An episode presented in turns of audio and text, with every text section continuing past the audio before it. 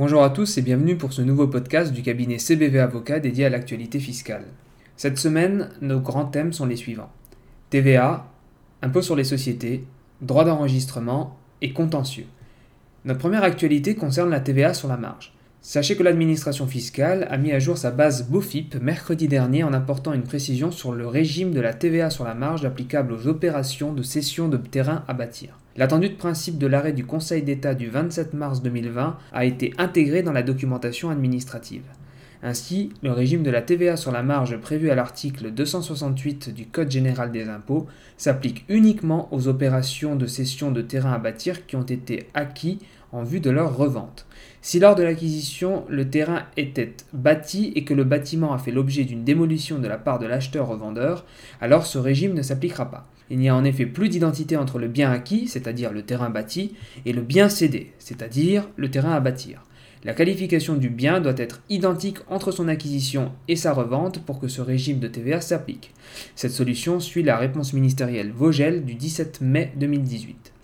Notre deuxième actualité TVA concerne l'extension d'une récente tolérance administrative en la matière. En effet, l'administration fiscale dispense de régularisation TVA les dons de biens consentis à certains établissements donnés, aux professionnels de la santé, aux services de l'État et des collectivités territoriales, durant la période de l'urgence sanitaire. Pour ce faire, elle rappelle qu'en principe, la TVA ayant grevé des biens cédés sans rémunération n'est pas déductible. Dès lors, toujours en principe, leur remise gratuite rend exigible l'imposition d'une livraison à soi-même. Or, pour tenir compte de la période d'urgence sanitaire actuelle, le fisc décide de d'étendre une tolérance législative prévue pour les dons d'invendus alimentaires et non alimentaires neufs à certains organismes. Ainsi, les dons de matériel sanitaire tels que les masques, gels et solutions hydroalcooliques produits peuvent être dispensés de régularisation TVA et de taxation de la livraison à soi-même. Par ailleurs, le bénéfice de cette tolérance n'est pas subordonné à la production d'une attestation de don. Le fisc exige seulement que l'entreprise conserve, à l'appui de sa comptabilité, les informations nécessaires à son identification.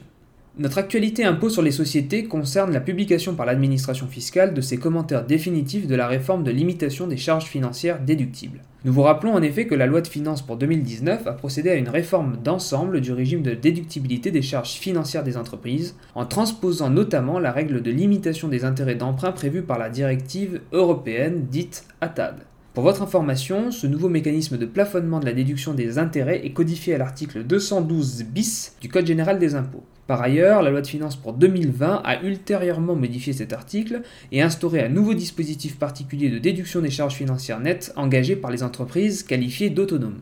Ce nouveau dispositif est également commenté par l'administration fiscale dans sa récente publication. Notre actualité impôt sur les sociétés étant terminée, passons maintenant à une actualité sur les droits d'enregistrement. Sachez que la base BOFIP a été mise à jour afin d'entériner une tolérance dans les modalités de dépôt à la formalité de l'enregistrement des actes concernant la vie des entreprises et des sociétés.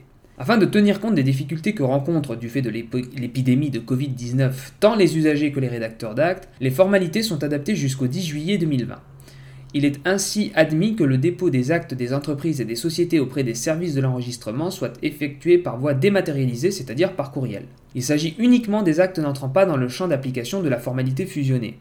Une fois la formalité exécutée, la première page de la copie de l'acte est retournée par courriel avec la mention d'enregistrement. Aucun original dont une copie aura déjà été enregistrée ne devra être adressé ultérieurement au service chargé de l'enregistrement aux fins de régularisation. Si des droits sont dus, seul le virement est envisageable. Il vous faudra donc contacter le service chargé de l'enregistrement compétent afin d'obtenir ses coordonnées bancaires. Notre dernière actualité se rattache à une actualité contentieuse que nous vous avions présentée lors de l'épisode 2 de notre podcast, à savoir celui de la semaine du 20 avril dernier. Dans l'épisode 2, nous évoquions en effet les conséquences de la période actuelle d'état d'urgence sanitaire sur les délais et procédures en matière fiscale. Nous vous informions notamment que le délai de reprise de l'administration fiscale était suspendu pendant la période dite juridiquement protégée. Pour rappel, la période juridiquement protégée est celle qui s'étend du 12 mars 2020 à l'expiration d'un délai d'un mois à compter de la date de cessation de l'état d'urgence sanitaire. La date de cessation de l'état d'urgence sanitaire qui avait été fixée au 24 mai 2020 vient d'être prorogée par une loi du 11 mai dernier au 10 juillet 2020 inclus. Cela rallonge donc d'autant la période juridiquement protégée qui s'étend donc désormais du 12 mars 2020 au 10 août 2020. Cette actualité clôture notre revue de cette semaine en espérant que celle-ci vous ait été profitable et au plaisir de vous retrouver la semaine prochaine. A très bientôt.